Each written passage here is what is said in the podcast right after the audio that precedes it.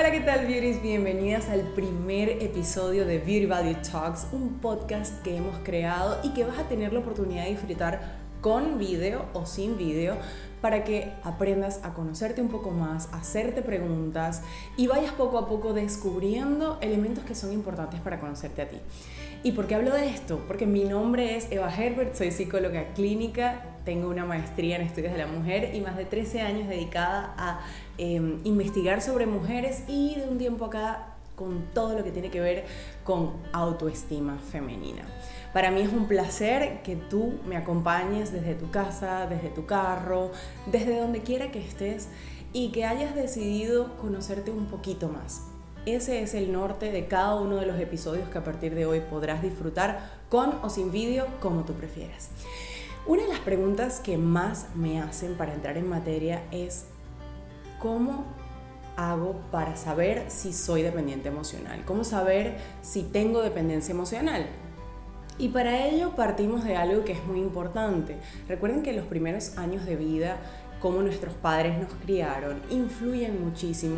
Bueno, nuestros padres o nuestros primeros cuidadores influyen muchísimo en cómo nos relacionamos eh, con nuestros seres queridos más adelante, con nuestras parejas, con nuestros amigos, incluso con nuestros propios padres, con desconocidos, en fin, con el mundo en general. Y algo que es importante preguntarse es cómo me relacionaba yo con mis padres y a partir de allí irte haciendo preguntas sobre cómo te estás vinculando actualmente con otras personas.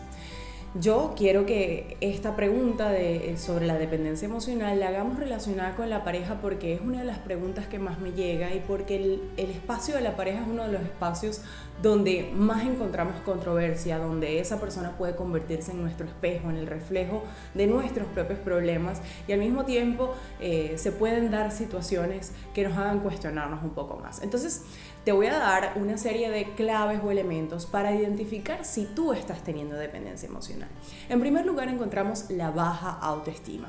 Cuando hablamos de baja autoestima puede ser que ya tú tuvieras baja autoestima previamente, es decir, no te valoras tanto, no te ves a ti misma tan bella, tan inteligente, tan especial, o que dentro de la relación de pareja esto se haya visto disminuido por el trato que ustedes tienen. Es decir, esta persona no te reafirma, no te dice que eres linda, por el contrario, te critica, te juzga constantemente y eso hace o ha hecho que tú hayas empezado a cuestionar si tú realmente eres valiosa, bella o inteligente.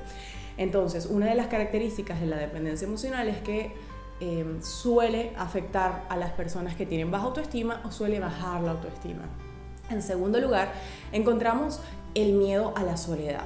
Puedes tener miedo a estar sola y por ese miedo eh, querer constantemente estar con esta persona. Haces planes con él todo el tiempo, quieres que esté los siete días de la semana pendientes de ti y vas contando qué días te toca estar sola, qué días estás con él. Y constantemente ese miedo a estar sola hace que le escribas, que esperes un mensaje, que sientas ansiedad cuando no te ha escrito. Eh, y los espacios en los cuales esa persona no está, sientes que son grises, aburridos o tristes. Otra de las características de la dependencia emocional es que nuestro estado de ánimo suele estar depresivo o ansioso. Es importante identificar estos estados de ánimo porque puedes estar triste cuando la persona no está o cuando tienen problemas, es decir, cuando la relación se tambalea, tú sueles sentirte mal, sientes que tu día está gris, que hay tristeza e incluso ansiedad, como decía. Y esto puede estar caracterizado eh, sobre todo cuando hay situaciones difíciles en la relación, es decir, hay una discusión, peleamos por algo, eh, nos vamos a dormir molestos y yo me siento muy mal, muy triste, muy ansiosa. En cuarto lugar, la relación para ti ocupa un lugar de prioridad, es decir, esta persona es lo más importante del planeta. Para ti esa es la persona que te da felicidad, para ti es el centro de tu vida y cuando estás con esa persona no importa más nada.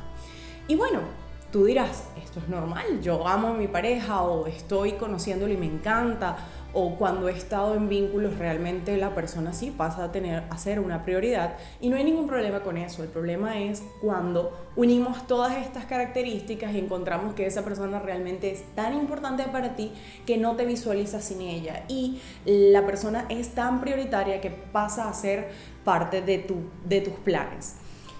Todos los días piensas en comer con él, todos los días piensas en hacer algo con él y no concibes tu vida sin esta persona. Al momento de decir eh, de que una amiga te invite, tú no haces otros planes porque tú estás esperando que él te escriba. Eh, puedes pasar todo el día sin hacer nada, pero cuando él aparece ya te motivas a hacer algo. Quieres que él sea quien esté en tus planes eh, y constantemente estás en la búsqueda de que eso sea así. En quinto lugar, el deseo de exclusividad. Así como tú le das prioridad a esta persona en tu vida, esperas que esa persona también haga lo mismo contigo. Y allí es cuando surgen los reclamos, porque de repente tú eh, sueles darle a esa persona una prioridad en tu vida, pero esa persona no es así contigo. Y suele pasar muchísimo que las personas que son dependientes emocionales suelen vincularse con personas que generan esta codependencia y que por el contrario te dejan en falta, que tú siempre sientes que necesitas que esté y esa persona suele ausentarse, suele dejarte plantada, suele tener su vida, suele tener hobbies, suele tener cosas que hacer para sí mismo. Y tú, por el contrario, estás a la espera de que él también aborte planes como tú lo haces, que él deje a sus amigos plantados como tú lo has hecho, que él esté a la espera de tus mensajes como tú lo haces y que quieras que te llame constantemente como tú lo haces. Pero suele pasar que eso no es así. En sexto lugar, la autoanulación. Este deseo de exclusividad, eh, es decir, de que él te trate como si tú fueras su prioridad y este deseo de tratarlo como tu prioridad, hace constantemente que tú te autoanules, es decir, que tú pases a un segundo plano, muy relacionado con la autoestima, con la baja autoestima, entonces tú no eres tan importante al final del día. Él puede hacer planes y tú no, tú vas a estar a la espera por si acaso cuando él termine quiere pasarte buscando o si cuando termine quiere proponerte un plan, siempre estás a la, expectativa de todo lo que él tenga para decirte. Entonces poco a poco tú vas sintiendo que tú no eres prioridad en la relación, sino es él. Tu vida gira en torno a él y vamos a decir que tú te vas aminorando cada vez más. Otra de las características de la dependencia emocional es que tienes necesidad constante de saber de tu compañero. ¿Qué está haciendo? ¿Con quién está? por qué le gusta lo que le gusta. Y ahí entramos en un pequeño detalle y es que constantemente estamos buscando escribirle, llamarlo para ver qué hace, quiero que me llames por videollamada para saber dónde estás, con quién estuviste, qué comiste, a qué sabía, cuánto gastaste, por qué estabas ahí. Eh, quieres saber siempre dónde está. Cada minuto estás pendiente del teléfono, ansiosa, esperando y si no tienes esta información a través del teléfono, sigues. Sigues buscando y buscando en las redes sociales, en a ver si lo taguearon en Facebook, en Instagram, en Twitter. Quieres saber más y más de él. Le preguntas a otras personas dónde está, con quién está y prácticamente te vuelves en un stalker profesional. En otro lugar encontramos la necesidad de agradar. Todo lo que haces está destinado a que esta persona eh, se sienta feliz contigo, que, que de alguna forma él sienta que tú eres importante en su vida. Y esa necesidad se va, se va convirtiendo constantemente en un perder tu personalidad, es decir, tú vas disminuyendo quién eres tú, eso de la autoanulación, acompañado de un convertirte en lo que él espera. Si él quiere que tú uses faldas, tú usas faldas. Si él quiere que te peines eh, lisa, tú te eh, peinas el cabello liso y así constantemente vas haciendo cosas que a él le gustan solo por agradarle. Y por último, pero no menos importante, eh, tú ocupas un papel inferior en esa relación de pareja y al mismo tiempo eso hace que poco a poco sientas que él vale más, que él es más importante que tú. Si esto te está pasando, si alguna de estas características resonó contigo, trata de hacerte preguntas al respecto y si amerita, busca ayuda profesional no tengas miedo de estar mejor, de conocerte un poco más aunque te aterre. Recuerda que la verdadera belleza no está en cómo te ves, sino en cómo te sientes contigo. Si te gustó este video podcast, que es nuestro primer video podcast de nuestras Beauty Value Talks, por favor, comenta, comparte, dale like, suscríbete y recuerda que tienes la opción de verlo con audio y video o con audio y sin video.